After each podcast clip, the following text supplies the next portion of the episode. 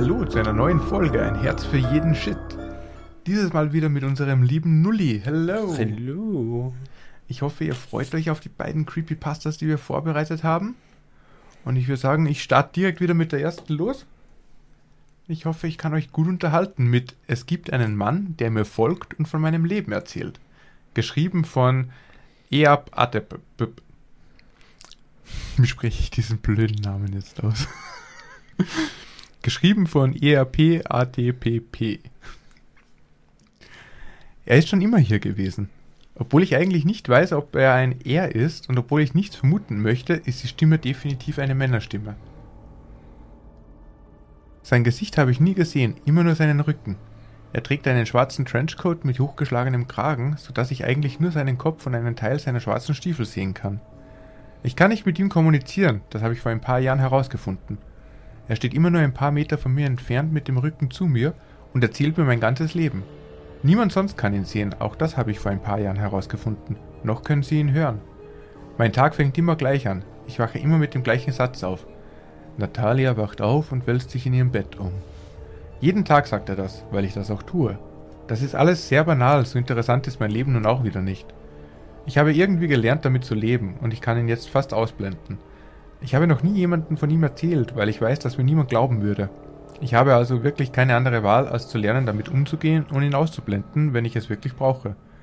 Vor etwa einer Woche kochte ich Abendessen, Kartoffelpüree und Tacos mit schwarzen Bohnen und schaltete ihn wie üblich aus. Als ich jedoch etwas Koriander für meine Tacos hackte, sagte er etwas, das meine Aufmerksamkeit erregte. Natalia hackt unschuldig Koriander, ohne zu wissen, dass sie sich in großer Gefahr befindet. Ich erstarrte das Messer in der Mitte meines kleinen Korianderhaufens und sah zu ihm hinüber. Er stand auf der anderen Seite der Kücheninsel mit Blick auf meinen Esstisch. Was? fragte ich und wusste, dass er nicht antworten würde. Zu diesem Zeitpunkt würde ich mich wohl mehr darüber aufregen, dass er antwortet, als dass er nicht antwortet. Er sagte ein paar Minuten lang nichts, also beendete ich das Hacken und wischte die Korianderstücke, die an der Klinge klebten, mit dem Finger ab und schnitt, sie, und schnitt mich dabei. Scheiße, ich drehte mich um, drehte den Wasserhahn auf und spülte das Messer an meinen Finger ab. Natalia hat sich geschnitten und ihr Blut sickert heraus und erfreut den, der zusieht. Ich drehte den Wasserhahn ab und drehte mich um. Er hatte sich nicht bewegt, aber ich war sicher, dass ich ihn richtig verstanden hatte. Ich ging zum Fenster an der Wand zu meiner Linken, zog an der Schnur und schloss die Jalousien, während ich paranoid wurde. Ich schaffte es, mein Abendessen zu essen und den Abwasch zu erledigen, ohne weitere seltsame Kommentare zu hören und machte mich bettfertig. Als ich immer schläfriger wurde, schaltete ich die Lampen neben meinem Bett aus, rollte mich auf die linke Seite und schloss die Augen. Natalia rollt sich auf die Seite, schließt die Augen und liegt friedlich in ihrem Bett. Was sie jedoch nicht weiß, ist, dass ihr bald ein schreckliches Schicksal bevorsteht, das mit ihrem Tod enden wird. Ich öffnete die Augen, setzte mich auf und sah zu einer Silhouette hinüber, die vom Mondlicht leicht beleuchtet wurde. Ich wartete ein paar Minuten, aber er sagte nichts weiter, und schließlich schlief ich ein. Ich wachte am nächsten Morgen auf, als mein Wecker klingelte. Natalia wacht auf und wälzt sich im Bett, einen Tag näher an ihrem unvermeidlichen Tod. Ich stand auf, ging ins Bett und knallte die Tür zu, verärgert und ein bisschen verängstigt. Er hatte mir mein ganzes Leben erzählt und nie etwas Unheimliches oder Ungewöhnliches gesagt. Was war also jetzt los? Ich öffnete den Wasserhahn und begann mir Wasser ins Gesicht zu spritzen. Natalia wäscht sich das Gesicht, aber sie scheint nicht zu wissen, dass es für jemanden viel einfacher ist, sie anzugreifen, wenn ihre Augen geschlossen sind. Ich spülte die Seife von meiner Augenpartie ab und betrachtete mein Spiegelbild vor mir und seins, das hinter mir stand. Ich beendete das Abspülen meines Gesichts mit offenen Augen und schaffte es abzutrocknen, ohne meine Augen vollständig zu bedecken. Der Rest meiner Woche verlief ziemlich ähnlich. Größtenteils normale Erzählungen mit ein paar unheimlichen Sachen eingestreut. Er wird sie sehr bald holen kommen. Es ist unausweichlich. Natalia muss sterben. Jedes Mal, wenn er etwas sagte, schaute ich mich in meiner Umgebung um, paranoid. Ich verbrachte die ganze Woche ängstlich und paranoid. Ich schlief kaum, weil ich befürchtete, dass ich mitten in der Nacht aufwachen würde und jemand eine spontane Operation an mir durchführen würde. Ich habe ein Messer in meiner Nachttischschublade und Pfefferspray unter meinem Kopfkissen. Gestern gab es noch mehr unheimliche Dinge als sonst. Natalias Tage sind gezählt. Natalia hat sich unruhig gefühlt. Das sollte sie auch. Derjenige, der wacht, wird bald eintreffen. Der Wächter freut sich darauf, Natalia zu töten. Es wird kein Entkommen geben nur den Tod. Ich ging nirgendwo hin aus Angst, dass das, was geschehen würde, noch schneller eintreten würde. Gestern Abend machte ich mich bettfertig, putzte mir die Zähne und starrte sein Spiegelbild hinter mir im Spiegel an. Während ich Mundwasser in meinem Mund herumschwankte, sprach er wieder. Natalia putzt sich zum letzten Mal die Zähne. Morgen stirbt sie. Ich spuckte die Mundspülung aus und verschluckte mich an einem Stückchen, das den Weg in meine Kehle gefunden hatte. Ich hustete und keuchte. Natalia verschluckte sich an der Mund Mundspülung und hatte das Gefühl, sie würde sterben. Aber es ist noch nicht ihre Zeit. Ihre Zeit ist morgen. Ich schaffte es wieder zu Atem, zu Atem zu kommen, ging zu meinem Bett, kroch hinein und ließ die Lampen an. Das letzte, was ich brauchte, war, um Mitternacht geweckt zu werden und in der Dunkelheit gegen einen Mörder kämpfen zu müssen. Ich wachte heute ein paar Stunden vor meinem Bäcker auf und stand auf. Ich war noch am Leben und nicht so fehl am Platz. Vielleicht würde ich heute nicht sterben. Vielleicht war das alles nur ein Glücksfall. Ich ging ins Bad und holte meine Zahnbürste. Ich drückte etwas Zahnpasta aus, um meine Zunge, um meine Zähne zu putzen und steckte mir die Zahnbürste in den Mund. Ich schaute in den Spiegel auf mein Spiegelbild. Und dann erstarrte ich. Ich spuckte ins Waschbecken und sah mich im Bad um. Ich steckte meinen Kopf zurück und in mein Schlafzimmer und sah mich auch dort um. Ich durchsuchte jeden einzelnen Raum in meinem Haus, aber er war nirgends zu sehen. Er war verschwunden. 25 Jahre lang war er mir gefolgt und hatte von meinem Leben erzählt, und jetzt plötzlich, wo ich eigentlich sterben sollte, war er einfach verschwunden. Irgendwie fühlte ich mich dadurch noch schlechter, denn ich erkannte, dass die Dinge, die er sagte, zwar unheimlich waren, mir aber auch halfen, weil sie mich warnten, wie viel Zeit mir noch blieb. Jetzt hatte ich keine Warnung und keine andere Wahl, als abzuwarten und zu sehen, was passiert. Ich werde das Gefühl nicht los, dass ich definitiv sterben werde. Aber wie? Und von wem? Wer war derjenige, der wacht? Was hat das überhaupt zu bedeuten? Ich habe den ganzen Tag in der Küche verbracht. Ich denke, hier gibt es mehr Ausgänge und Waffen und hier bin ich wahrscheinlich sicherer als in einem anderen, kleineren Raum des Hauses. Bis jetzt ist noch nichts passiert. Ich habe in Stille gesessen, was seltsam ist, weil ich noch nie in völliger Stille war. Vor etwa einer Stunde begannen alle Lichter im Haus zu flackern, aber das dauerte nur ein paar Sekunden und jetzt ist es wieder normal. Ich weiß immer noch nicht, was mich erwartet, aber ich denke, dass ich in meinem Haus wahrscheinlich sicherer bin.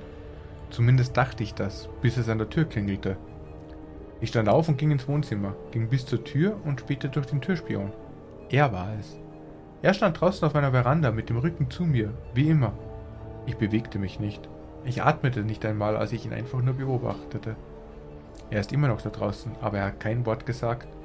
Ich bin immer noch in meiner Küche und weiß nicht, was ich tun soll. Vor ein paar Minuten hörte ich ihn von der Tür murmeln und ich beschloss schließlich aufzustehen und zu lauschen. 2000, 1999, 1998, 1997. Er zählt immer noch rückwärts und ich habe jetzt noch etwa 20 Minuten. Ich kann sehen, dass es draußen immer dunkler wird, während er herunterzählt, obwohl es noch nicht einmal 3 Uhr nachmittags ist. Jedes Mal, wenn ich aus dem Fenster schaue, verschwindet etwas. Ein Haus in meiner Straße, ein Auto, ein Baum. Jedes Mal, wenn etwas verschwindet, wird es durch Dunkelheit ersetzt. Und er zählt weiter rückwärts. Dies könnte meine letzte Chance sein zu kommunizieren. Ich werde heute sterben. Uff. ja, Uff beschreibt das, glaube ich, ganz gut. Ich glaube auch. Ich meine, wie cool ist es erstens äh, irgendwo halt auch nervig, wenn es jemanden hast, der dir dein Leben erzählt. Absolut nervig. Ich habe keinen Bock, dass jemand neben mir steht und einfach alles kommentiert, was ich tue. das wäre tatsächlich doch mal eine Challenge. Wie ich glaube, sowas, man auch, glaub, sowas nennt man auch Kinder. Stimmt. Das kann echt gut sein. Ich sagen, die machen das auch ganz gerne. Ich verstehe, glaube ich, ihren Horror eben, wenn der, der, sie das ganze Leben begleitet hat und auf einmal ist er weg. Ja, dann bekommst du Angst. Vor allem, wenn er dir am Abend vorher noch sagt, dass ist dein letztes Mal das Zähneputzen geht. Ja, und dann sieht man ihn immer weg und okay. Und ja, ich hab, ich will wissen, was da passiert ist. Warum? Das offene Ende lässt sehr Eben. viel Kreativität im Kopf über die Fragen, die sie hat, die, die, die, die sind gerechtfertigt. Wie würde sie sterben? Von wem? Wer ist derjenige, der wacht? So, äh, I demand answers. Ja, ich will behaupten, ich will, will nicht wissen, wann, an welchem Tag ich sterbe. Das vorausgesagt zu bekommen, soll einfach passieren, wenn es passiert. Das sowieso, ja. Meinst du, so ein, siehst du, die ging ja voll in die Paranoia über. Hat sich niemand traut, rauszugehen und sonst was? Also ich würde es auch nicht wissen wollen, vor allem nicht auf diese creepy, offene Art. Weil eben so. Schwierig. Es ist alles immer dunkler geworden um sie herum, so, so als hätte sich die Realität rund um sie aufgelöst. Das heißt, das ist jetzt nicht einfach nur so, sie stirbt, sondern ihre Existenz löst sich auf. Also, kurz, knackig irgendwo, aber mit sehr, sehr vielen offenen Fragezeichen am Ende. Ja, sehr ei- alles. Aha. Es wird, wird nichts vollend, vollendet. Eben, aber die, die Grundidee, die finde ich halt echt mega. So, erstens, du hast offensichtlich irgendjemanden an deiner Seite, der dir alles erzählt, der mehr weiß als du, ergo kann es jetzt nicht zwingend eine Wahnvorstellung sein, sondern wer ist dieser Typ? Und jemand, der dir nicht antwortet, Mhm. sondern nur kommentiert und Aussagen trifft. Eben. Dann auf einmal sieht er den, den Tod vor, verschwindet und ihre Existenz beginnt sich aufzulösen. Und dann ist er plötzlich wieder da und zählt rückwärts. Dann hast du ein Ultimatum und dann, Ja. So glaube ich, rauscht dein ganzes Leben einfach an dir vorbei. eine Death Clock einfach, ja. Also es hätte Potenzial und ich würde tatsächlich gern einen Horrorfilm darüber sehen, muss ich gestehen. Das kannst so intens aufbauen, aufziehen. Dann weißt du, was dein nächstes Projekt ist. Von der Horrorfilm Incoming, oder wie? Sag das nicht zu laut, schneid es lieber raus. Oh Gott. Das Stimmt. ist doch festgenagelt. Wie heißt unser Motto hier? Hier werden äh, äh, Ideen zur Realität. Oh je. Ja. Oh je. Würdest du dann den, den Mann im Trenchcoat für mich machen? Weiß ich nicht. Oh je, oh je. Das können wir dann besprechen, wenn es soweit ist.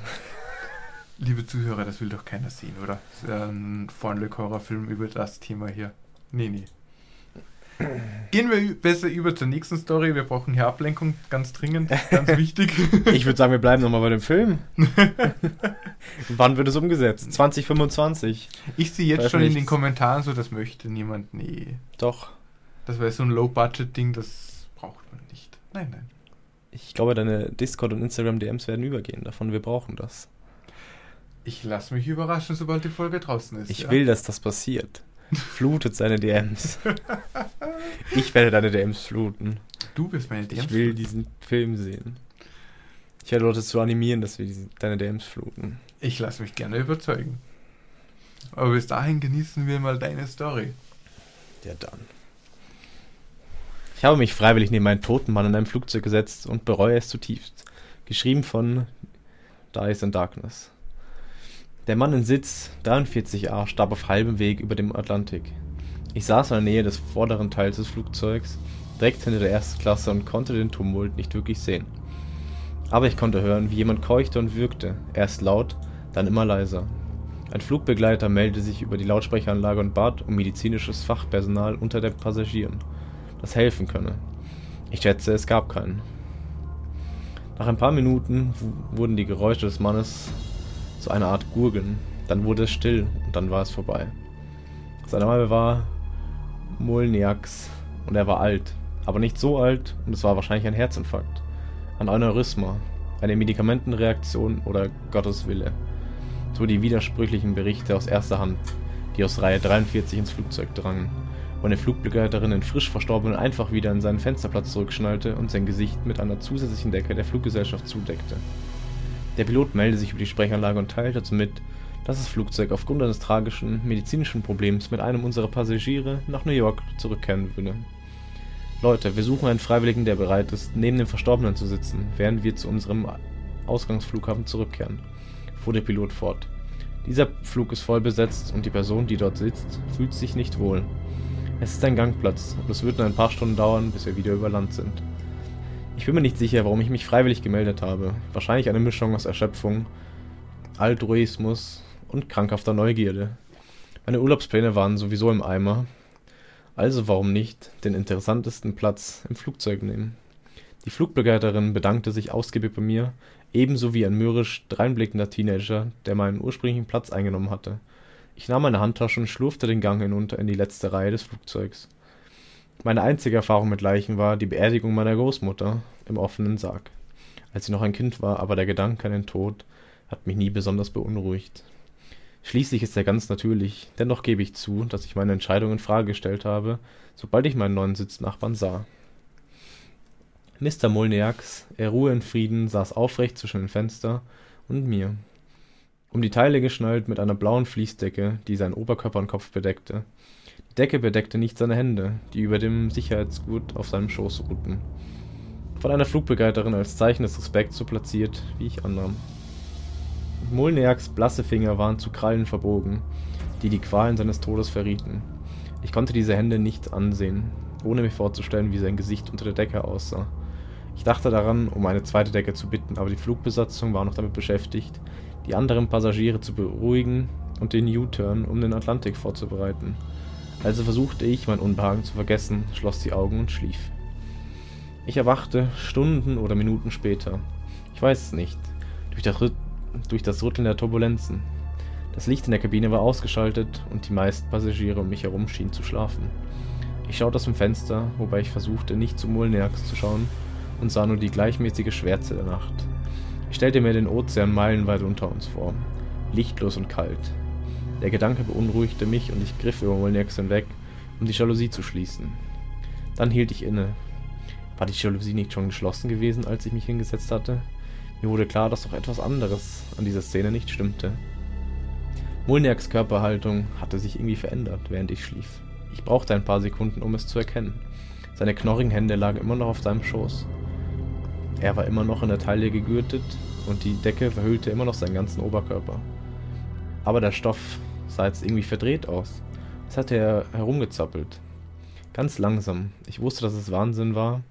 Auch wenn ich wusste, dass ich mich nicht zurückhalten konnte, hob ich einen Zipfel der Decke an. Ich entblößte sein Hemd, das die Flugbesatzung aufgeknöpft hatte, als sie ihn retten wollte. Ein Fleck blaugrauer Haut aus dem weißes Brusthaar spross, lugte hervor. Ich hob die Decke höher, sein Kragen war mit getrocknetem Blut gesprenkelt. Ich erinnerte mich an sein schreckliches Keuchen. Schließlich zog ich die Decke ganz weg und unterdrückte einen Schrei. Wolniaks Kopf war von mir abgewandt, genauso, als hätte er sich umgedreht, um aus dem Fenster zu starren. Ich konnte sehen, wie sich sein Gesicht im Plexiglas spiegelte. Es war zweifellos das Gesicht eines toten Mannes. Blass gezeichnet, die Lippen aufgesprungen, der Kiefer schlaff. Es war kein Leben darin zu sehen, außer seinen Augen. Sie bewegten sich. Ich starrte eine halbe Minute lang auf das Spiegelbild und ich bin mir sicher, in der Mitte dieser Totenmaske zuckten zwei Pupillen hin und her, als wie sie etwas da draußen am Himmel verfolgen. Was machen Sie da? unterbrach mich eine Stimme neben mir. Ich drehte mich um und sah, wie die Frau auf der anderen Seite des Ganges mich anstarrte. Nicht so sehr aus Angst, sondern aus Abscheu. Decken Sie ihn wieder zu, lassen Sie ihn in Ruhe. Er ist, ich glaube, er hat sich bewegt, stammelte ich. Seine Augen, ich glaube, er ist vielleicht gar nicht. Aber ich konnte den Satz nicht beenden. Er war zu verrückt, das musste ich auch nicht. Denn in diesem Moment fiel mein Magen zusammen mit allen anderen im Flugzeug einen halben Meter tiefer. Kaffeetasse und Handtaschen knallten gegen die Decke. Ein Mann in der Nähe der ersten Klasse stürzte fast aus seinem Sitz. Ich hörte, wie im ganzen Flugzeug Lichtzeichen ertönten und die Passagiere in Panik und Verwirrung wachgerüttelt wurden. Passagiere, bitte nehmen Sie Ihre Plätze ein, schnallen Sie sich an und sichern Sie alle losen Gegenstände, sagte der Pilot über die Lautsprecheranlage und klang allselbst erschüttert. Das Wetter entlang unserer Flugroute ist klar und kein Flugzeug in der Gegend meldet Turbulenzen. Also bin ich mir nicht sicher, was das ist, aber wir sollten es in Kürze hinter uns haben. Noch noch während er sprach, wurde das leichte Zittern, das ich seit dem Aufwachen gespürt hatte, merklich heftiger. Die Frau auf der anderen Seite des Ganges fing an, nach ihrem Sicherheitsgurt zu fummeln und schenkte mir immer schenkte weder mir noch Molniaks mehr Beachtung. Ich zwang mich, ihn wieder anzuschauen. Der Ruck muss in der der Ruck muss ihn in der Taille nach vorne geworfen haben, sodass sein Kopf auf den Sitz vor ihm prallte. Aber Molniaks Gesicht war immer noch dem Fenster zugewandt, sein Hals war in einem so scharfen Winkel verdreht, dass ich befürchtete, er sei gebrochen. Ich betrachtete wieder seine Hände und die Blässe seiner Haut, drei Flugbegleiter und ein Dutzend Passagiere hatten den Tod dieses Mannes miterlebt, und ich konnte mir nicht vorstellen, dass sie sich geirrt hatten. Und doch blickten seine Augen im Spiegel des Fensters von links nach rechts, von links nach rechts. Ich hatte gehört, dass nach dem Tod manchmal seltsame Reflexe einsetzen, Gliedmaßen fuchteln, kopflose Hühner rennen Nerv, die den letzten Rückstau und Anweisungen aus dem Gehirn beseitigen. Aber die Augen, davon hatte ich noch nie gehört. Ich zwang mich an diesem beunruhigenden Spiegelbild vorbei in den Himmel zu schauen. Es war immer noch dunkel, mond- und wolkenlos, aber die Atmosphäre schien eine seltsame Färbung angenommen zu haben. Ein sehr dunkles Grün, wie Erbsensuppennebel. Ich glaubte vage Umrisse im Nebel zu erkennen, aber vielleicht war es auch nur eine optische Täuschung. Ich schreckte zurück.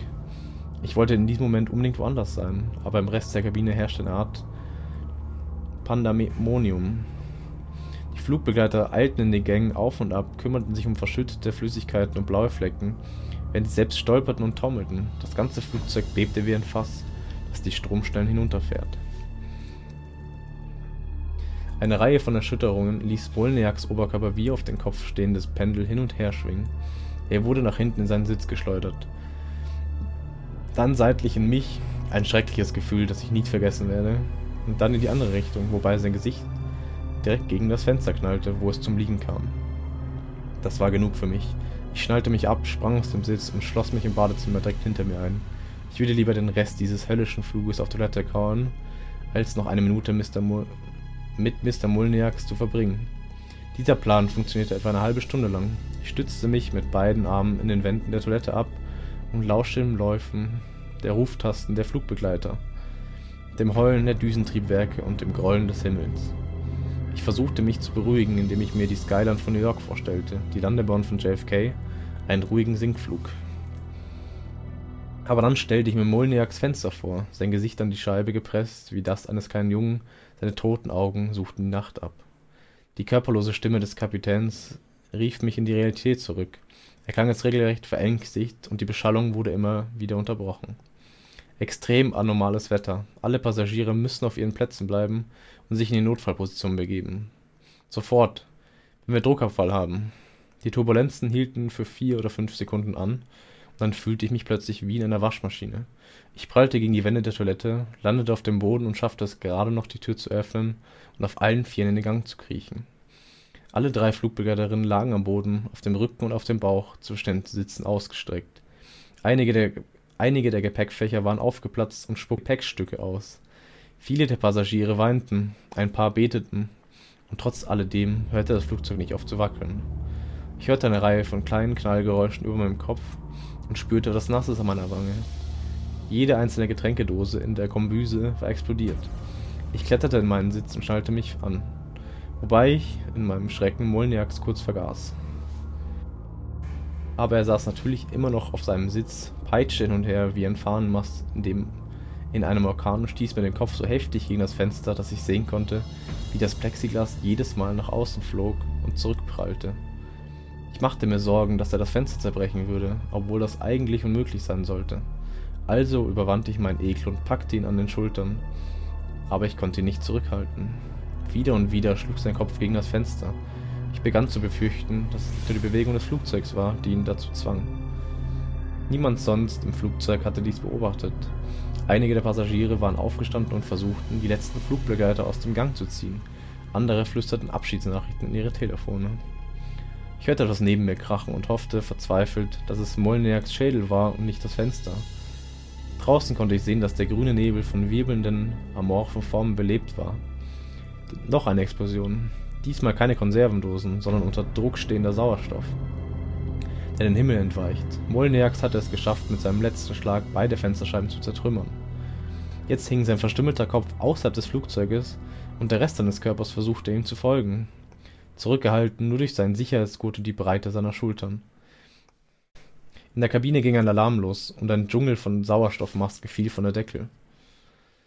Ich setzte mir meine sofort auf, hörte aber andere Leute schreien. Einige Passagiere versuchten verzweifelt den bewusstlosen Flugbegleitern Masken aufzusetzen, aber das Flugzeug wackelte heftiger als je zuvor, und lose Trümmer flogen die Gänge hinauf in Richtung meiner Reihe. In Richtung des Lochs, das ein toter Mann in das Flugzeug gerissen hatte. Kabinenbruch, sagte der Pilot. Begrenzter Reservesauerstoff. Deshalb versuche ich, auf eine sichere Höhe abzusteigen, aber das ist bei diesem Sturm oder was auch immer es ist, schwer zu machen. Gott sei mit uns. Als ich sicher war, dass ich atmen konnte und nicht Gefahr lief, selbst herausgesaugt zu werden, warf ich einen letzten Blick auf Molniaks. Sein Kopf hätte draußen vor dem Fenster abreißen können, denn alles, was ich von ihm sehen konnte, war der Rest seines Körpers. Ich stellte mir wieder diese Augen vor, die etwas am Himmel gesucht, die etwas am Himmel gesehen hatten, das wir nicht gesehen hatten, nicht sehen konnten, selbst als es nun drohte, das Flugzeug zu zerschmettern. Es gab eine Verbindung zwischen diesen Ereignissen, die ich vielleicht nie verstehen würde, aber auch ohne zu verstehen, konnte ich den letzten Schritt tun, der mir zur Verfügung stand. Ich griff über Molniaks Schoß, hob eine dieser kalten, krallenbewehrten Hände und löste seinen Sicherheitsgurt. Es gab ein unerträgliches Knirschen, als, wie ich vermutet, seine Schultern gequetscht und an den Fensterrahmen gepresst wurden. Und dann war er im Bruchteil einer Sekunde weg. Aus dem Fenster in die Nacht, ein blasser alter Mann, der kopfüber auf dem schwarzen Ozean fiel. Was immer du da draußen gesehen hast, flüsterte ich, was auch immer du gesucht hast, geh hin und lass uns in Ruhe. Wenige Minuten später lichtete sich der grüne Nebel und das Flugzeug sank, bis es sicher war, ohne Masken zu atmen. Weniger als eine Stunde später sah ich tatsächlich die JFK-Landebahn. Ein ganzes Geschwader von Polizei und Krankenwagen kam uns auf dem Weg nach unten entgegen. Die Flugbegleiter und mehrere Passagiere mussten ins Krankenhaus eingeliefert werden. Aber soweit ich weiß, erlitt niemand ernsthafte Verletzungen. Föderale Ermittler kamen schließlich zu dem Schluss, dass wir durch eine örtliche begrenzte Wetteranomalie geflogen waren, die in dieser Nacht von keinem anderen Flugzeug am Himmel beobachtet wurde. Irgendwelche Trümmer müssten mit uns dort oben herumgeflogen sein und das Fenster von 43a getroffen haben, schrieben sie in ihrem Bericht. Dieses Ereignis führte zu einem plötzlichen Druckabfall in der Kabine, mit dem Leiche eines Passagiers, die, der zuvor in einem nicht zusammenhängenden medizinischen Notfall gestorben war, aus dem Flugzeug geschleudert wurde. Ich hatte erwartet, in, den Nachrichten viel mehr darüber zu erfahren, aber ich nehme an, dass es sich letztendlich nur um einen dieser Vorfälle handelten. Die Fluggesellschaft hatte natürlich kein Interesse daran, den Vorfall publik zu machen, und die Passagiere hatten kein Interesse daran, ihn nochmal noch mal zu erleben. Für die meisten Menschen auf dem Flug war es einfach eine außergewöhnliche Tragödie, gefolgt von einer knappen Entscheidung und Ende gut, alles gut. Ich bin der Einzige, der für den Rest seines Lebens von Molniaks Augen träumen wird und davon, was sie auf dem Weg zum Meer sahen. Harter Tobak. Puh. Sehr, sehr weird. Kaum ist er weg, ist plötzlich alles vorbei. Eben. Hat er einen Fluch auf sich? Und vor allem, ein Menschenkopf, dass, dass er so ein äh, dickes Verbundsicherheitsglas bei den Flugzeugfenstern durchbricht. Ja. Kann ich mir jetzt auch schwer vorstellen, dass das ohne übernatürlichen Dinge zugehen wird. Ich glaube, der Kopf geht vorher komplett in die Brüche, bevor dieses Glas kaputt geht. Sollte man zumindest hoffen. Dass es nicht so einfach möglich ist. Es sind ja zwei Scheiben für den Druckausgleich. Und ergo hat das ja. beide auf einen Schwung durchbrochen. Hoffen wir einfach, dass es nicht in der Realität vorkommen kann, sowas. Irgendetwas wollte seinen Körper. Und hat erst Ruhe gegeben. Dieser, Wei dieser grüne Nebel. Ja. Was das halt war und warum er es wollte, keine Ahnung, aber. Werden wir wohl nie herausfinden. Er wollte den Körper, er hat ihn bekommen, er hat wieder Ruhe gegeben. Weil es kann generell nicht natürlich sein, denke ich mir. Äh, jeder, der schon mal mit dem Flugzeug geflogen ist, weiß, wie groß diese Fenster sind. Die sind jetzt nicht so mega. Da passt keinen Körper durch. Nee, aber darum da passt gerade mal ein Kopf so, durch. Das Knacken der, ja. der, der, der, Schultern, der wurde richtig rausgezogen, wie wenn es versuchst, so eine Presswurst durch einen Trichter zu schieben. Irgendwie so. Ja. Also, ja, diese Bilder hatte ich halt jetzt im Kopf. Das war schön. Vor allem, dass da nicht mehr passiert ist, weil wenn da dann ein Riesenloch da ist, dann solltest du eigentlich alles rausziehen. Natürlich, es wurde hat ein bisschen was rausgezogen, dass dann plötzlich alles vorbei war und dass die ohne Probleme gelandet sind. Ja. Ohne dass jemand großartig verletzt wurde. Von dem her Respekt an den Piloten, dass er das Flugzeug dann noch so nav äh, navigiert hat. Hut ab davor. Aber was ist denn das für ein Pilot, der bei, der, der bei so Turbulenzen sagt, so Gott sei mit uns? So, deren Job ist es, die Ruhe zu bewahren bei allen. Er hatte Angst vor dem Tod. Aha. Und der Tod ist, sind sie alle gerade so in Tronn. Wahrscheinlich durch so, das richtige Handeln des Pension und jetzt passiert sowas. Tja, durch das richtige Handeln. Ich glaube, wenn ich es richtig noch im Kopf habe, ist es eine Dame, die den Gurt gelöst hat. Mhm. Ich weiß gar nicht, ob der Protagonist ein Geschlecht hat in der Ich Story. glaube, ich bin mir nicht sicher. Egal. Eine Person hat hm. den Gurt geöffnet und dadurch alle Menschen gerettet. Schon, ja. Und natürlich berichtet niemand darüber, weil sowas will man ja nicht in den Nachrichten haben. Ja. Schlechte Nachrichten sind nie gut. Dann fliegt der. Klär das halt mal, weil die Leiche rausgezogen wurde, sind die Wetteranomalien verschwunden. Das glaubt ja kein Mensch, da wirst du eingeliefert, Eben. sonst wo. Das ist es ja. Aber eine Frage, die ich unbedingt äh, an dich stellen will und auch an euch, liebe Zuhörer. Würdest du dich neben eine Leiche setzen? Grundsätzlich Nein. schon mal. Auf gar keinen Fall. Auch ohne diese Geschichte würde ich es nicht, nicht wollen. Ich wüsste Vor allem, weil eine Leiche fängt früher oder später an zu stinken. Ja, aber so schnell geht das doch auch nicht. Ich weiß nicht, wie lange sowas dauert und wie lange dieser Flug noch war. Ja, gut, kommt, stimmt, es kommt auf die, die Gesamtlänge des Fluges an, da, da hast du recht. Weil, wenn du jetzt äh, Tokio rüberfliegst und gerade erst mal äh, über Ungarn bist, keine Ahnung, dann hast du nicht unbedingt Bock drauf. Lass die von New York nach Deutschland fliegen, wie auch immer, oder wohin auch immer. Und dann auf der halben Weg da fliegst du ja auch wieder sechs Stunden zurück. Was? Ich glaube, wenn es überschaubar wäre, so, so, so ein, zwei Stunden oder so, und sich dieser Teenager da so, so einscheißt nebenbei, bevor es da jetzt Probleme gibt oder der, der, der Pilot sogar umkehren muss, würde ich glaube ich schon sagen, so, ach scheiß drauf, ich setze mich da hin. Ich meine, nach der Story würde ich mir nochmal gut überlegen. Ich glaube, ich würde es auf gar keinen Fall tun. Egal, ohne, mit Story, ohne Story. Ja, ich meine, keine Ahnung. Ist immer schwer zu sagen, so, wenn es nicht in der Situation bist, kannst Ja. du halt nur so überlegen. Ich, ich denke immer, dass ich da so pragmatisch bin, wie es dann wirklich wäre. Wir Sind kommen wieder- hoffentlich nie in die Situation. Ich hoffe wir es auch. So. Weil das wäre dann doch ein bisschen arg hart. Das wäre sehr weird. Aha. Aber eben, ich gebe die Frage gerne weiter. Wer würde sich dann neben einen Toten setzen? Warum, warum nicht? Mich würden die Argumente da tatsächlich interessieren. So, würde dir die, die Entscheidung des Protagonisten nachvollziehen? Wie sehr würde die ausflippen, wenn sich die Augen bewegen? Ich meine, ich glaube, mein, mein erster Zug wäre, glaube ich, das Handy zu zücken und ein Video zu machen. So, bin ich jetzt bescheuert oder nicht? Weiß ich nicht. Weil- ich weiß nicht, ob ich davon Beweise haben will, dass ich es mir immer wieder anschauen kann. Oh, das wäre was für Nukes Top 5 oder so dann. Oder für, für YouTube. das gibt auf jeden Fall Klicks, so ein Video. Ja. Aber dann wäre wieder, wir wieder bei schlechten Publicity der Fluggesellschaft gegenüber. Weil dann, wenn das rauskommt, dann. Aber eben, zumindest hättest du für dich selber die Bestätigung, dass du nicht verrückt bist. Das, Das wäre schon mal viel wert. Außer du siehst es auf dem Video nicht. Stell dir das vor. Das wäre dann beängstigend. Ja. Weil eben, ist es dann in meinem Kopf oder ist es dann halt einfach so, dass Also wie Vampire kein Spiegelbild ist? haben. Ja. Fragen über Fragen jedenfalls. Waren aber in Summe zwei sehr gute Stories, haben mir außerordentlich gut gefallen, muss ich gestehen. Ja, Ich sage vielen Dank fürs Dabeisein. sicher. Vielen Dank an euch fürs Zuhören. Und dann bis zur nächsten Folge. Wenn ihr noch mehr vom lieben Nulli sehen wollt, lasst ein bisschen Nulli auf seinem Twitch-Channel da. Der Link ist unten in den Show Notes. Und ansonsten, schönen Abend. Haut rein, Leute. Ciao.